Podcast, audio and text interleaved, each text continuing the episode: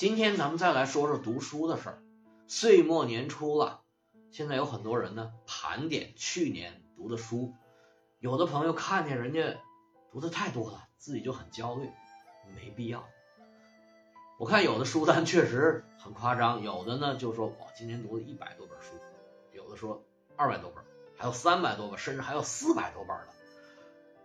其实，嗯，不用看它，我觉得一个人呢。读书的数量，它不是最重要的。你那个一年读四百多本书的，他不见得是水平最高的吧？人不是说读的书最多才是最厉害，对吧？也有很多厉害的人，他就不怎么读书，也有这样的。所以说不用焦虑，你也不用被他们这种数量给吓着，没必要。其实我觉得啊，我个人感觉，一个人如果一年能读二十本书，那已经很不错了，因为你白天还要上班呢嘛。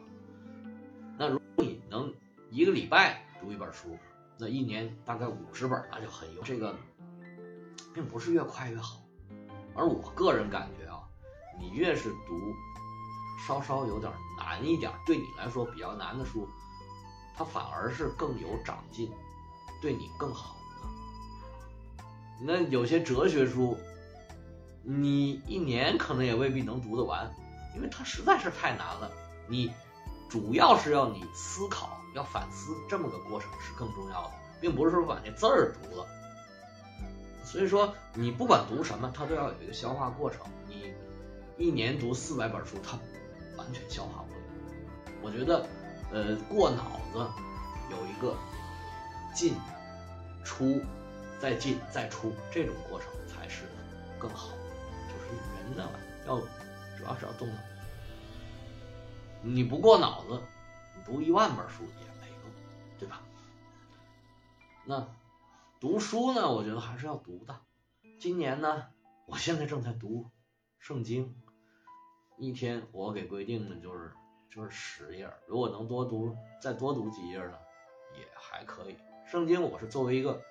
历史书来读的，我主要是想了解了解这个东西，因为它是我讲了很多西方的书嘛，因为对西方的这些文学呀、这些历史来说，呃，基督教还有这个三教啊，太重要了，很多典故都是从这儿来的，所以我要把这圣经过一遍。另外呢，正在读的一本是《罗马帝国衰亡史》，呃，快读完了，因为我要讲罗马史。其他的书呢，我现在还没有计划，碰到好的我就看看读吧。